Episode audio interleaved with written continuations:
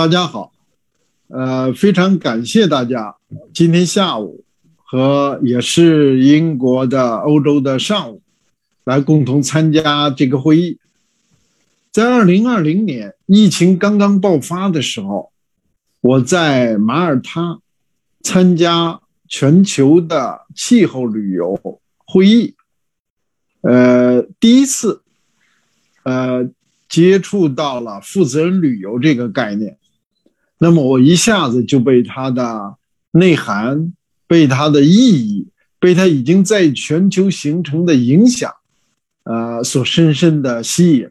那么，呃，负责任旅游的主席 h a r o d 博士呢，呃，非常高兴的邀请我参加负责任旅游的推广工作。那么，他们正好。也是要打算，因为他们已经经历了很长的工作，在世界的很多地方，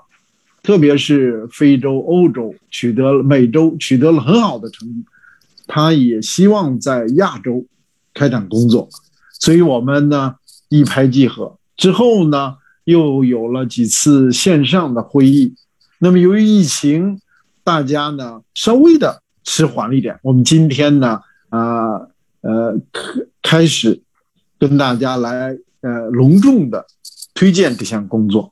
这项工作呢，对于我们来说呢，好像呃，当然今天来的很多是旅游界的朋友，呃，我们会和这项工作呢有更多的关系。实际上呢，我们的绿色发展，呃，我们的生物多样性保护，它的核心。是在百年未有之大变局的生态文明新时代，那么促进我们人类可持续发展，呃，促进我们人类对栖息地的保护，这个负责任旅游是一种非常重要的工具，是我们建设生态文明、保护生物多样性、应对气候危机，包括特别也包括最近。呃，我们国内呃，我们国家在国际上承诺的双碳目标，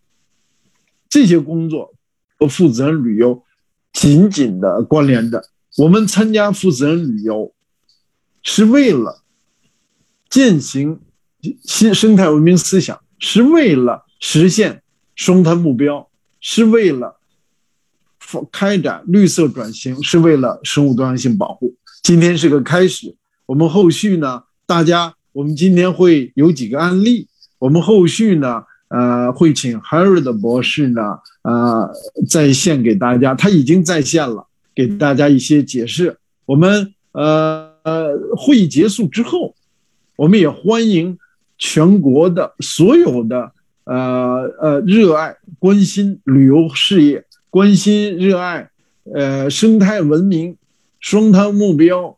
气候问题和生物多样性问题的朋友们和我们联系，和我们继续继续这项沟通。今年我们希望我们的呃有中国的伙伴在国际的舞台上展露我们对于呃负责任的应对发展问题、参与国际的呃共同应对挑战的活动，做出我们的呃贡献。谢谢大家。